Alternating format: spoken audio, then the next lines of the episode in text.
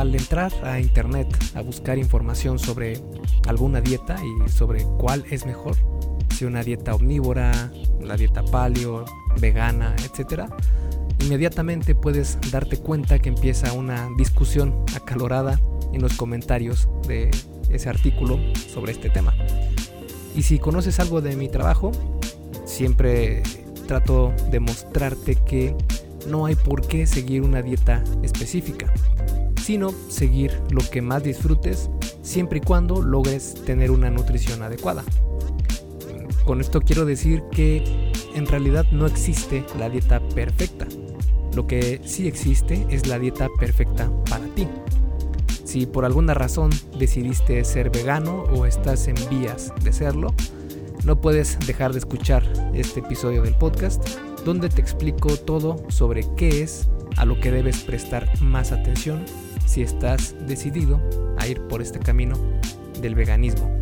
Ahora, antes de comenzar, cabe aclarar que yo no soy vegano para nada, pero he visto una y otra vez que puedes lograr ganar masa muscular con este tipo de alimentación y es saludable hasta cierto punto si sabes lo que estás haciendo y si sabes, como dice el dicho, de qué pata cojea este, esta dieta y en este episodio te voy a comentar más sobre este tema. Y recuerda que este episodio del podcast y todos los demás son traídos a ti por Fase 1 Origen, mi videocurso sobre salud y fitness para aquellas personas que están comenzando a transformar su físico y que quieren entrenar desde casa. Así es, Fase 1 Origen es un entrenamiento exclusivo para realizarse en casa con rutinas de entrenamiento específicas para hombre y para mujer. Son dos cursos diferentes, uno para hombres y otro para mujeres. Y si quieres checar más de lo que contiene, puedes ir a esculpetucuerpo.com diagonal fase 1. Todo junto, sin espacio y el número 1 con número, no con letra, fase 1. Y bueno, hasta aquí te dejo con la introducción y ahora sí vamos a comenzar con el episodio número 88 del arte y ciencia del fitness el podcast de esculpetucuerpo.com. Yo soy Mike García y te veo en dos segundos.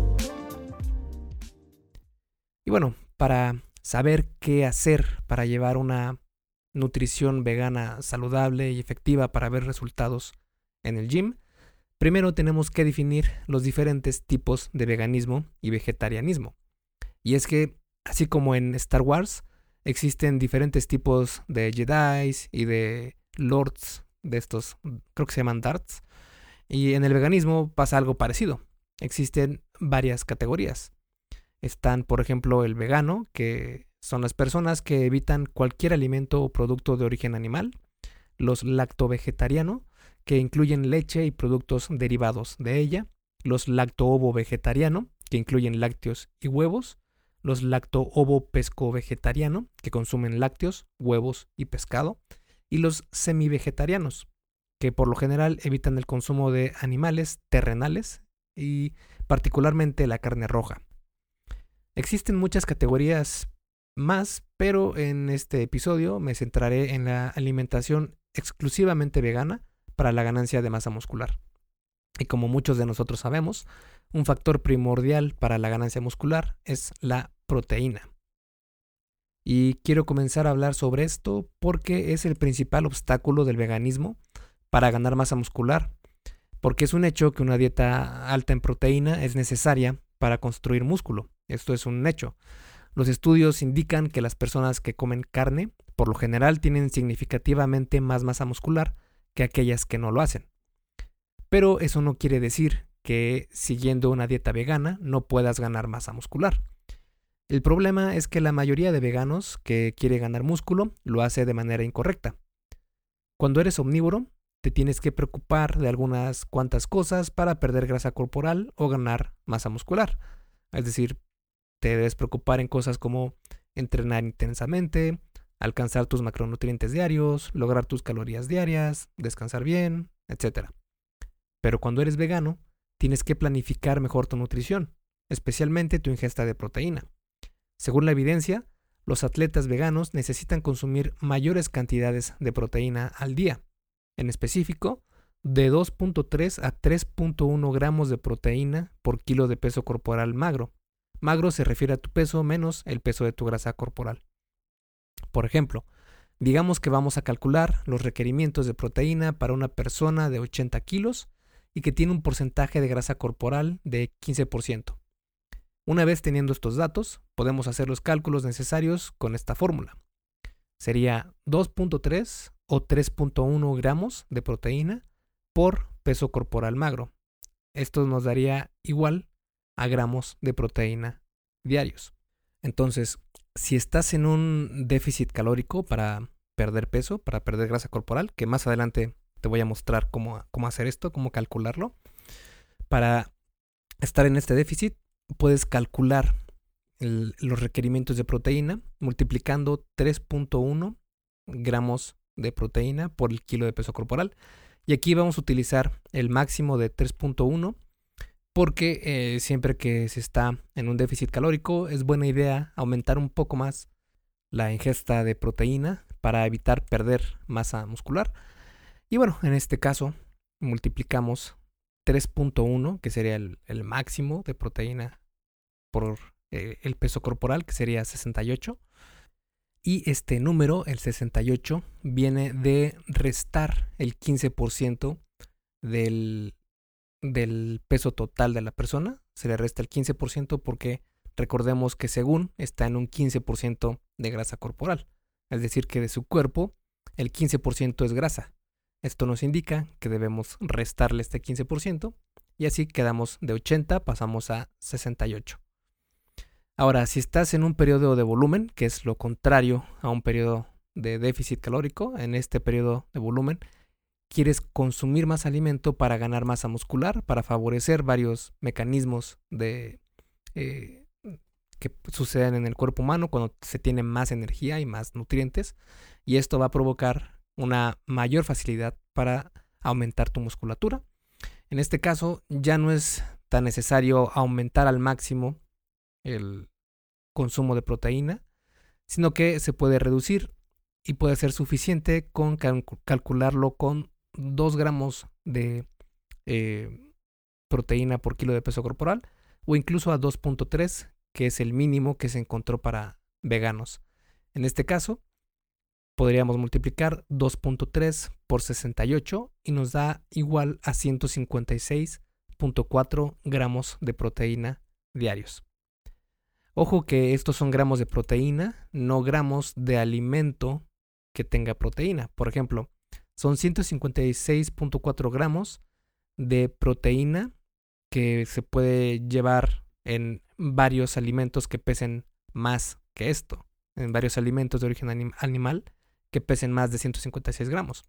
Porque me llegó una duda hace unas semanas que me preguntaban si cuando se calculan o cuando se consumen los gramos de proteína se refiere a, por ejemplo, si nos indica que son 56, 156 gramos de proteína diarios, que tendría que pesar, por ejemplo, el pollo y que se tenía que comer 156 gramos de pollo. Y esto no es así. El pollo puede pesar más, pero contiene menor cantidad de proteína, porque pues también tiene grasa y también tiene eh, otras cosas que hacen que pese más el pollo de, la, de los gramos de proteína que realmente contiene ese alimento. Así que lo que se hace es checar en una aplicación como MyFitnessPal o Fat Secret o cualquiera de estas aplicaciones que te cuentan calorías y ahí te viene el cálculo de las calorías y las proteínas y carbohidratos de los alimentos y de las grasas y micronutrientes y todo lo demás, todo basado en el peso de cada alimento. Así que hago esta aclaración para que no haya duda.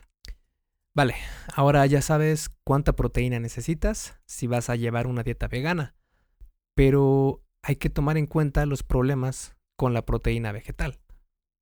Porque existen tres problemas principales con la proteína vegetal y la ganancia de masa muscular. Estos problemas son la tasa de absorción, el contenido de leucina y proteínas incompletas. Vamos a analizar cada una de estas. el primer problema es la tasa de absorción de las proteínas vegetales. Esto también es conocido como la biodisponibilidad de los alimentos y es una manera de medir la usabilidad, entre comillas, en tu cuerpo de la proteína. La mayoría de proteínas de procedencia vegetal tienen una biodisponibilidad pobre. Por ejemplo, la biodisponibilidad de la proteína encontrada en los frijoles es de 49. Esto significa que tu cuerpo solo absorbe el 49% de la proteína de ese alimento. Esto fuerza a que tengas que planificar mejor tu nutrición si quieres aumentar tu musculatura, poniendo atención a elegir las fuentes vegetales de proteína con mayor biodisponibilidad proteica, como por ejemplo el arroz que tiene biodisponibilidad de 74, la soya que tiene 59, el trigo que tiene 54, los frijoles 49 y los cacahuates 43. Si comparamos estos valores con fuentes proteicas de origen animal, vemos por qué las proteínas vegetales pueden complicar las cosas para alcanzar niveles óptimos de proteína con una dieta vegana, porque eh, las de origen animal tienen estos, estas cifras de biodisponibilidad. La proteína de suero, 100 a 159, concentrado de suero de leche, 104, el huevo, 100, la leche de vaca, 91, el pescado, 83, la carne de ternera, 80, el pollo, 79 y la caseína, 77. Además de este inconveniente de la biodisponibilidad, tenemos que tomar en cuenta el contenido de leucina de las proteínas vegetales. Y es el segundo problema, porque la leucina es un aminoácido importantísimo para quienes queremos ganar masa muscular. Y los aminoácidos son moléculas eh, en las que las proteínas son desmenuzadas para que puedan ser utilizadas por nuestras células. Tu cuerpo necesita 21 aminoácidos para mantenerse vivo, de los cuales 9 son esenciales, es decir, que tu cuerpo no puede producir y necesitan ser ingeridos mediante alimento. Eh, bueno, aquí cabe aclarar que normalmente se eh, enseña en las escuelas y en la mayoría de lugares de información sobre nutrición que existen 20 aminoácidos, pero hay una teoría bastante aceptable que dice que son de hecho 21 aminoácidos, solo que falta que se actualicen estos, eh, estas fuentes de información que dicen que son 20 aminoácidos. Pero bueno, sea como sea, 20 o 21 es lo de menos. Lo importante es que hay nueve esenciales. De los nueve esenciales, la leucina es la responsable de comenzar el proceso de la ganancia muscular. Pero para que esto sea así, se necesita de una cantidad específica de leucina en cada comida para maximizar esta señalización. Y en específico, los estudios muestran que entre 2 a 4 gramos eh, de, leucina por eh, cada comida es ideal y cuantos más años cumplas, más incrementan estas necesidades de leucina. El problema es que la mayoría de proteínas vegetales no tienen un perfil completo de aminoácidos, especialmente de leucina. Y este es precisamente el siguiente problema, y es con las cantidades de aminoácidos que contienen los alimentos veganos. Y es que no es correcto decir que las proteínas de los vegetales son incompletas porque les hacen falta aminoácidos. Más bien lo que pasa es que tienen ciertos aminoácidos que no son absorbidos igual de bien y están presentes en menores cantidades que los alimentos de origen animal. Para ver resultados debes poner atención a obtener la proteína de tu dieta de fuentes vegetales de alta calidad proteica. El brócoli, espinaca y otras verduras famosas por contener proteína no tienen un perfil completo de aminoácidos. Por ejemplo, para darte una idea, 100 gramos de brócoli contienen 3 gramos de proteína únicamente, mientras que esos mismos 100 gramos de carne tienen 34 gramos de proteína. Esto significa que para lograr obtener la proteína suficiente para construir músculos con una dieta vegana, necesitarías comer muchísimos vegetales y una variedad enorme para ver resultados. Por eso es mejor centrarse en los alimentos que contienen mayor cantidad de proteína y un perfil de aminoácidos más completo. Por ejemplo, la quinoa, el trigo sarraceno, las semillas de chía, el cáñamo, la espirulina y por supuesto la soya. Aún consumiendo estos alimentos, el contenido de proteína en ellos es bajo. De todos estos, el único que aparece en los estudios como una opción completa, entre comillas, de proteína, es la soya. y esta también tiene algunos problemas, y ese es el siguiente tema. Y es que hay quienes juran y perjuran que la soya es el diablo, mientras que otros dicen que es el alimento de los dioses. La realidad es que ningún extremo es bueno, y en el caso de la soya hay evidencia positiva y negativa sobre ella. Por eso es mejor tratarla como eso mismo, como un alimento más. En cuanto a ganancia muscular, la proteína de soya tiene prácticamente los mismos beneficios que una proteína de origen animal. Por este motivo es que es un gran recurso en la dieta vegana. El problema es que hay evidencia que muestra que puede afectar a personas que han tenido problemas con tiroides o bien afectar a los niveles de testosterona. Y ahora vamos a analizar cada uno de estos temas. En cuanto a los problemas con la tiroides, personas con un historial de problemas de tiroides o que están tomando medicamentos para tratarla pueden ser afectadas por la soya. Las glándulas tiroides liberan dos hormonas, que son la T3 y la T4, liberándolas en una proporción 80-20, 80%, de la T4 y 20% de la T3. Ambas hormonas son las que se encargan de controlar el metabolismo e influyen en el desarrollo de la masa muscular y el sistema nervioso central. La mayoría de la hormona T4 es producida por las glándulas tiroides, mientras que la T3 es producida principalmente en otros lugares como en el hígado. La proteína de soya puede impactar a estas dos hormonas. Si te encuentras tomando medicamentos para la tiroides, evita por completo la soya y si has tenido problemas con la tiroides anteriormente, no necesitas eliminar la soya de tu dieta, pero sí tener un consumo moderado de ella el estrógeno. Eh, hay evidencias de que la soya puede tener algunas propiedades que incrementan los niveles de estrógeno en el hombre si se consumen grandes cantidades. Esto no es algo que quieres si eres un hombre y tu meta es ganar masa muscular. Eh, si eres mujer no tienes ningún problema con esto porque el estrógeno puede ayudarte a ganar músculo. Aunque también hay estudios que muestran que la proteína de soya no impacta a la testosterona.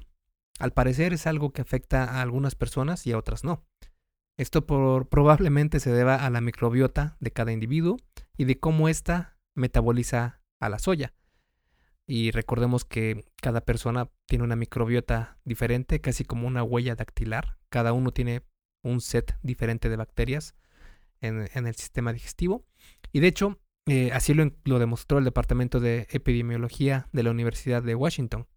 Y también la Universidad de Pekín encontró que los hombres que consumieron alimentos con soya por tres días disminuyeron sus niveles de testosterona y aumentaron los de estrógeno.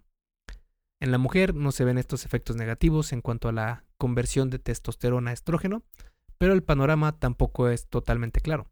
Por ejemplo, se ha encontrado que la proteína de soya en mujeres puede tener beneficios a la salud como disminuir el peligro de enfermedades al corazón y hay otros estudios que muestran que por el contrario, puede ser perjudicial e incluso estimular el crecimiento de células cancerígenas.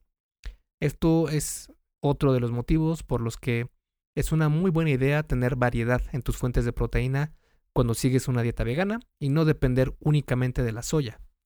La soya no es buena ni mala, el problema es la dosis. Una ingesta máxima de 25 a 50 gramos de soya al día es suficiente para no encontrar efectos negativos en prácticamente ninguna persona.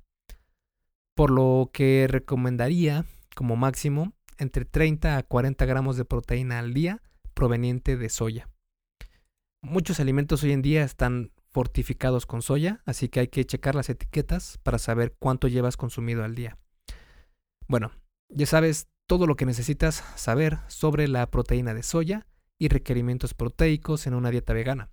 Ahora vamos a analizar otro nutriente algo polémico y muy presente en dietas veganas, el gluten. Además de la soya, otra opción para reemplazar a las proteínas animales es el gluten. El gluten es una proteína que se encuentra naturalmente en el trigo, cebada y el centeno. Este nutriente está asociado a un problema llamado celiaquía. La celiaquía es un desorden autoinmune del tracto gastrointestinal. Las personas que sufren esto necesitan evitar por completo la ingesta de gluten en cualquier forma. Las buenas noticias es que la probabilidad de que tengas este problema es del 0.3 al 1.2%. Aunque existe otro problema, la sensibilidad al gluten no celíaca. Los síntomas son parecidos a los de la celiaquía, solo que no aparecen señales de sensibilidad al gluten en las pruebas de laboratorio. Aunque esto pareciera ser un problema mayor y que el gluten se está apoderando del mundo sin que nadie se dé cuenta, la realidad es que el porcentaje de personas con este problema de sensibilidad al gluten no celíaca es muy pequeña, es del 0.548%. Así que lo más probable es que no tengas que evitar demasiado el gluten. Aún así, es bueno que estés atento a cómo reacciona tu cuerpo cuando comes algo de él. Y también prestar atención a la calidad de alimentos que consumes, porque el que algo diga que es libre de gluten no, necesariamente quiere decir que sea un alimento saludable. Para saber si algo tiene gluten, puedes revisar la etiqueta nutricional de los alimentos, aunque por lo general el gluten se encuentra en, en el pan, en pasteles, galletas, arenas refinadas, etc. Así que sí, el gluten es un problema para los veganos, si es que tienes celiaquía o si sufres de sensibilidad al gluten no celíaca, y estas eh, son entre el 0.3 y el 1.2% de la población, así que lo más probable es que no tengas nada de qué preocuparte sobre este tema. Pero una nutrición eh, vegana adecuada no solo toma en cuenta la proteína y el gluten, sino a todos los nutrientes. Hey, rápidamente, antes de seguir con el episodio, ¿me harías un favor? Si te está gustando lo que estás escuchando en este podcast, ¿puedes compartirlo en tus redes sociales? Basta con que tomes una captura de pantalla o te tomes una foto y compartas la publicación en Facebook, Instagram o en cualquier otra red social mencionando el podcast El arte y ciencia del fitness. Porque simplemente con que hagas esto, que realmente no te lleva más de un minuto, me ayudas un montón a que Esculpe tu cuerpo crezca y podamos cambiarle la vida a muchas más personas. Y si haces esto, no olvides etiquetarme en la publicación para que pueda agradecerte personalmente. En Facebook estoy como blog Esculpe tu cuerpo y en Instagram como Esculpe tu cuerpo. Vale, sigamos entonces donde nos quedamos en el episodio. Y es que Básicamente, el plan para una persona vegana es el mismo que el de una persona omnívora. Cuenta tus calorías, cuenta tus macronutrientes, en especial la proteína. Asegúrate de tener una gran variedad de fuentes de proteína en tus alimentos, consume los suplementos adecuados, continúa así hasta ver resultados. Es decir, la única diferencia entre una nutrición vegana y una omnívora es en la necesidad de tener una gran variedad de fuentes de proteína y en utilizar los suplementos adecuados. Al no tener muchas fuentes de proteína completas, debes optar por tener la mayor variedad posible de alimentos proteicos que no provienen de animales, y especialmente incluir las opciones que mencioné antes. Al hacer esto, tu ingesta entre legumbres, semillas, etc., balanceará los niveles de aminoácidos al final del día, logrando que el problema de proteínas incompletas, entre comillas, no sea un verdadero problema y utilizar los suplementos adecuados va a asegurarte que no te falten los micronutrientes que se obtienen de los productos de origen animal, como la carne y el pescado. Dicho esto, esta es la manera en la que puedes organizar tus nutrientes diarios y ver resultados. Comenzando con las calorías, porque las calorías son el rey de los resultados en cuanto a subir o bajar de peso. Si tu meta es aumentar tu masa muscular y subir de peso, tienes que tener un excedente calórico. Si quieres bajar de peso y disminuir tu grasa corporal, necesitas un déficit calórico, no hay más. Así se ha demostrado y replicado en los estudios desde hace cientos de años. Así seas vegano, paleo o Pokémon, la pérdida o ganancia de peso se rige por el, por el balance energético o lo que es lo mismo, un balance calórico. Existen muchas formas de calcular cuántas calorías necesitas al día pero en mi experiencia hay dos que funcionan muy bien. Una es mediante tu altura y la otra es mediante tu peso corporal. Ambas son válidas, aunque hacerlo mediante tu altura es un cálculo mucho más rápido y puedes hacerlo de esta manera. Si eres hombre y quieres mantener tu, mismo peso, es decir, sin cambio, sin subir ni bajar de peso, multiplica tu altura en centímetros por 14 o 15 dependiendo de qué tan alto seas. Si sientes que eres eh, más bajito de la media, multiplica por 14 y si sientes que eres más alto que la media, multiplica por 15. Para bajar de peso, multiplica tu altura en centímetros por 10 a 13. Este es un rango también. de, de, igual forma, entre más bajo de estatura seas, puedes utilizar el rango menor de este rango de 10 a 13. Y cuanto más alto, el rango de 12 a 13. Y si quieres subir de peso, multiplica tu altura en centímetros por el rango de 16 a 18.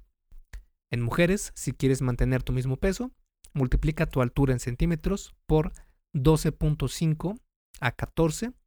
Para bajar de peso, multiplica tu altura en centímetros por 8.5 a 12.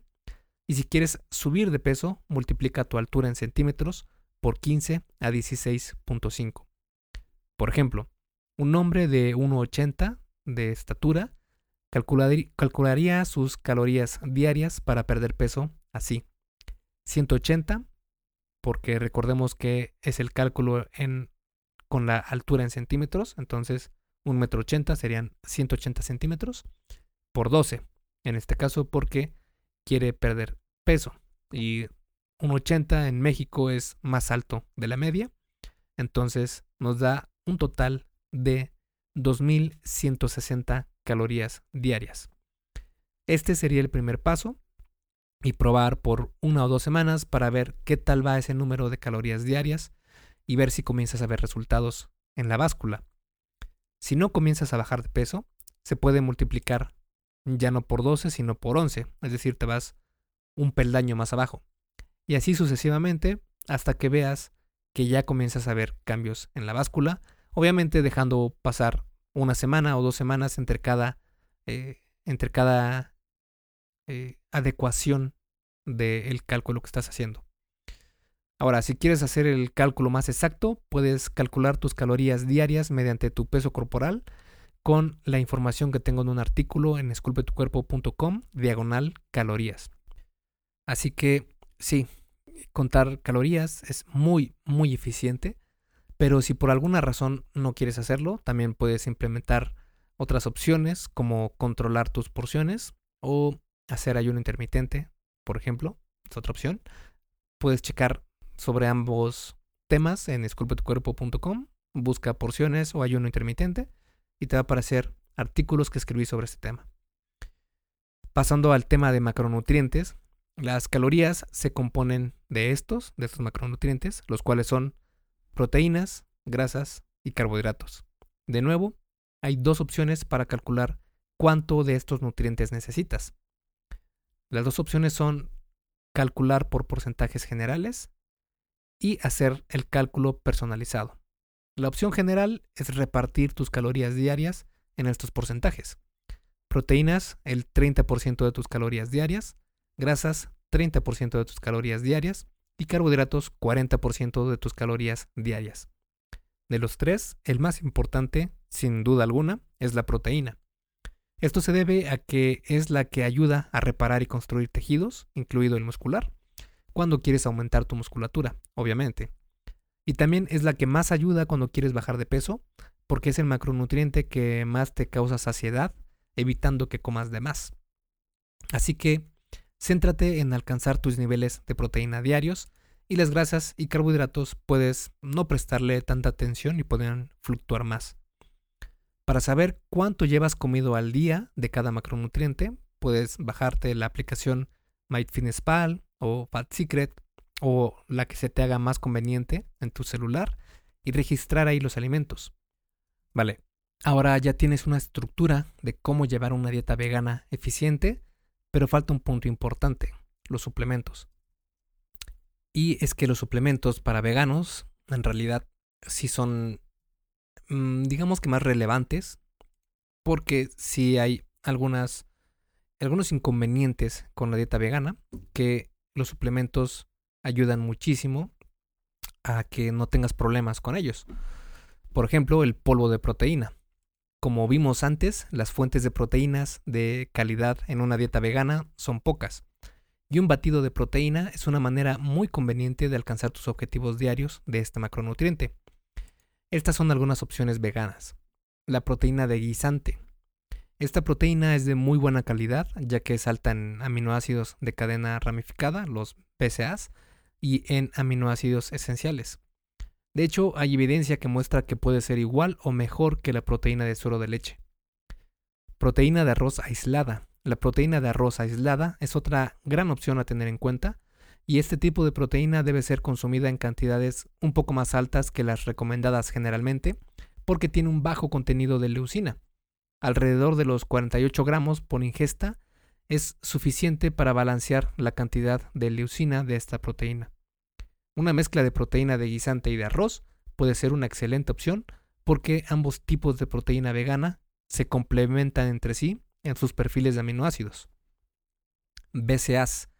La realidad es que no soy fan de los BCAAs, de hecho todo lo contrario, creo que no son para nada necesarios, pero si eres vegano puedes beneficiarte en algo de ellos. Para escoger el mejor suplemento de BCAAs, elige el que tenga una mayor proporción de leucina en comparación con los otros dos aminoácidos ramificados que son la isoleucina y la valina. Vitamina B12. Los estudios muestran que la gran mayoría de veganos están deficientes en esta vitamina y es importante no tener una deficiencia de vitamina B12 porque los problemas pueden ir desde aspectos nerviosos hasta la muerte. Eh, y aquí es un problema porque eh, las fuentes naturales de vitamina B12 que el humano puede absorber y sintetizar provienen de alimentos de origen animal, especialmente de la carne de los animales y de algunos órganos como el hígado, porque la vitamina B12 se, se metabolizan en el tracto intestinal de los animales y esto después hace que se absorba en el mismo animal, en los músculos, en el hígado y es precisamente de estos lugares, de la carne del animal, del hígado y otros órganos, donde podemos nosotros obtener la vitamina B12 y esta vitamina B12 es activa en nosotros los humanos, es decir, que sí podemos utilizarla, que sí podemos metabolizarla, mientras que aquellas fuentes de vitamina B12 de origen vegetal no son eh, activas o bioactivas en nosotros los humanos. Así que las recomendaciones son de consumir entre 500 a 1000 microgramos de cianocobalamin, que es el, el más estudiado, el suplemento más estudiado, y esto al día. La vitamina D3 también es un suplemento importante para tanto para veganos como para personas omnívoras. Dentro de sus beneficios se encuentran aumentar los niveles de testosterona, mejorar el sistema inmune, aumenta la cognición, disminuye el peligro de cáncer, mejora la fuerza muscular, entre muchos otros beneficios. Las dosis recomendadas al día son de entre 2.000 a 2.500 unidades internacionales al día. Omega 3. El omega 3 está compuesto principalmente por dos ácidos grasos, que es el EPA y el DHA. La ingesta de estos dos ácidos grasos tienen beneficios como la reducción de la inflamación sistémica, o la disminución del peligro de cáncer, entre muchos otros beneficios, e incluso puede ayudar a la síntesis de proteína muscular, es decir, a la capacidad de tu organismo para crear proteínas desde los aminoácidos. El EPA y DHA se pueden obtener naturalmente del aceite de pescado o de derivados de los vegetales como el aceite de linaza, nueces, chía, etc. Cuando estos ácidos son obtenidos directamente del aceite de pescado, tu organismo no necesita procesarlos, son una fuente directa de omega 3. Mientras que si se obtiene de fuentes vegetales, sí necesitan ser convertidos, entre comillas.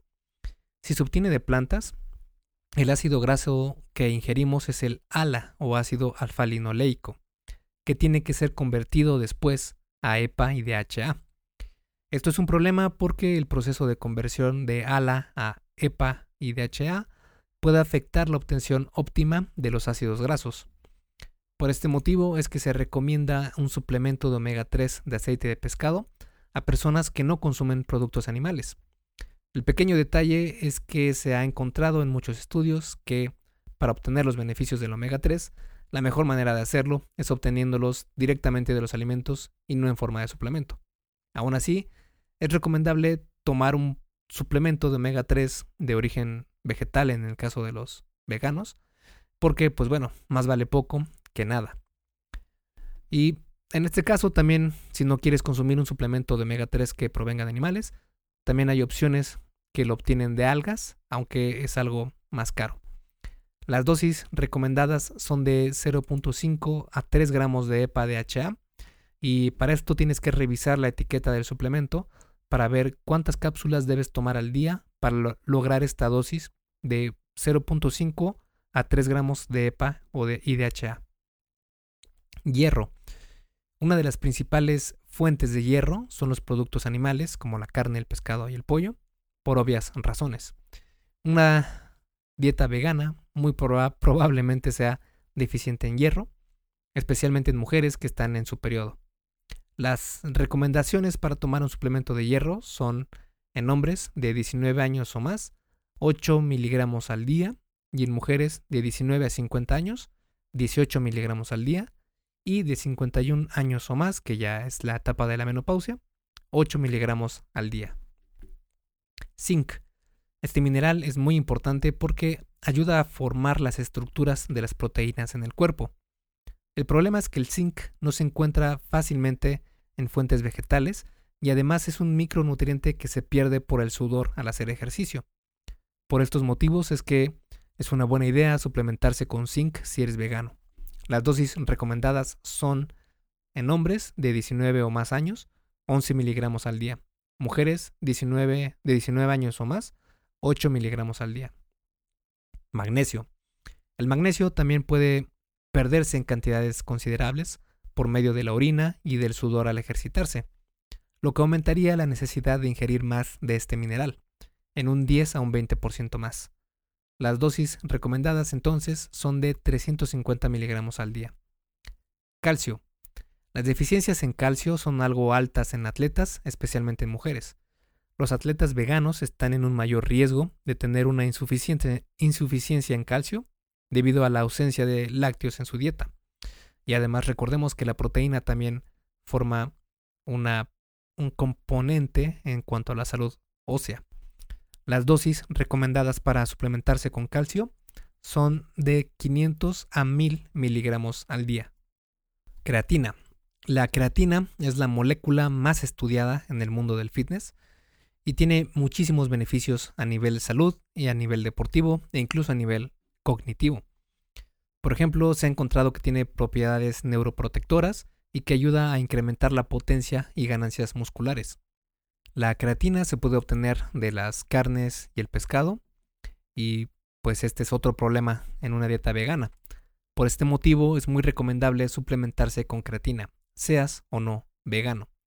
Las dosis recomendadas son de 3 a 5 gramos de creatina monohidratada al día. Y de hecho la creatina pienso yo que es eh, de los mejores suplementos que puedes conseguir, tanto si eres vegano o no. Y de hecho, creo que está muy subestimada. Creo que tiene muchas más cualidades y beneficios a la salud que solo el mejorar el rendimiento físico y eh, la capacidad cognitiva. Y si quieres conocer más sobre este tema, puedes ir a esculpetucuerpo.com diagonal creatina con C, creatina y está un artículo que escribí sobre el tema donde te muestro por qué debería ser considerado un super suplemento. Carnitina. La carnitina, como su nombre lo indica, proviene principalmente de la carne y lácteos. Tiene varias funciones importantes en el organismo y la mayoría se almacena en los músculos, más del 98%. Una dieta omnívora es lo suficientemente saludable para que el propio organismo mantenga niveles adecuados de carnitina pero en personas que no comen carne, la disponibilidad de este aminoácido disminuye severamente. Esto se debe a que una dieta vegana tiene cantidades bajas de lisina y metionina, que son aminoácidos esenciales necesarios para producir carnitina. Por este motivo, la L-carnitina puede ser una opción válida si llevas una dieta vegana. La dosis recomendada de L-carnitina es de 500 a 2000 miligramos al día. Sin embargo, la L-carnitina se absorbe pobremente en el cuerpo, por lo que es mejor utilizar la L-carnitina L-tartrato, que es la que está asociada a una mejor absorción. La dosis recomendada de L-carnitina L-tartrato es de 1000 a 4000 miligramos al día. Trata de no pasar de 3000 miligramos al día, porque puede hacer que tengas diarrea, vómito e incluso que llegues a tener un olor corporal a pescado. Así lo muestran algunos estudios. La taurina. La taurina se obtiene principalmente de los huevos, de la carne y el pescado. También puede ser sintetizada de la metionina y de la cisteína cuando se tiene presencia de vitamina B6. La taurina es esencial para la función cardiovascular, para el desarrollo y función del músculo esquelético, la retina y el sistema nervioso central. Tener una deficiencia de taurina puede provocar problemas de ansiedad, epilepsia, fatiga y depresión. Las personas que llevan dietas omnívoras consumen de forma natural aproximadamente entre 40 a 70 miligramos de taurina al día. Una dieta vegana puede beneficiarse con una dosis de entre 100 a 2000 miligramos de taurina.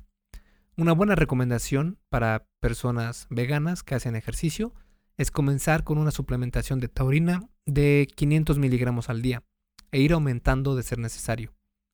Consumir bebidas energéticas solo por su contenido de taurina no es recomendable porque tienen otros compuestos como el azúcar y la cafeína que son eh, no son malos en sí, pero si vas añadiendo cantidades importantes de azúcar y cafeína en tu día a día, eh, especialmente si están eh, si están añadiendo a cantidades de azúcar y especialmente de cafeína que ya tomas en tu café del día, en refrescos de cola, etcétera, pues es va a ser algo inconveniente para ti. Si quieres saber más sobre este tema de las bebidas energéticas, busca en Esculpe tu cuerpo eh, bebidas energéticas y te va a aparecer el artículo que escribí sobre este tema.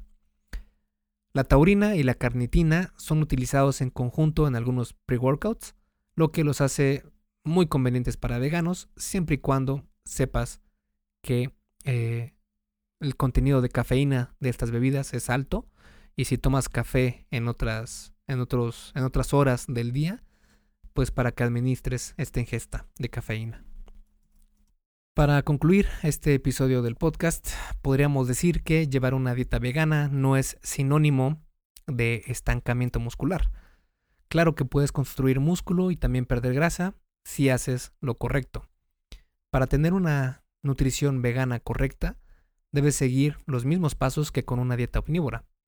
Contar calorías, asegurarte de lograr tus objetivos de proteína diarios, los objetivos de carbohidratos y grasas pueden variar, entrenar con cargas pesadas, tener variedad en ingesta de fuentes de proteína, asegurarte de escoger la proteína vegetal de mayor biodisponibilidad y perfil de aminoácidos lo más completo posible y tener una suplementación inteligente. Los cuatro primeros puntos son exactamente iguales que, con cualquier dieta. Lo que cambia son los últimos tres. Porque cuando llevas una dieta vegana, tus opciones para conseguir proteína y permitir la ganancia de músculo se reducen. Por eso debes buscar fuentes vegetales de alta biodisponibilidad y con un perfil completo de aminoácidos, como la soya, la quinoa, la espirulina, el arroz, frijoles, etc. Para alcanzar los niveles de proteína adecuados, una estrategia bastante conveniente es utilizar polvos de proteína vegana. En especial puedes hacer una mezcla de proteína de guisantes y de arroz, lo que hace que sea una fuente de proteína muy parecida a la del suero de leche. Además, al no consumir productos de origen animal, puedes correr el riesgo de no obtener las vitaminas y minerales provenientes de la carne.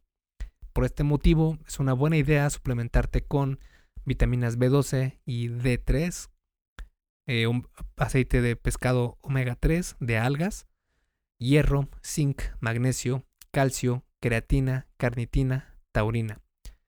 El veganismo y el fitness no son incompatibles si sabes lo que estás haciendo. Esculpe tu vida, comienza con tu cuerpo. Y hasta aquí el episodio del podcast de hoy. ¿Te gustó?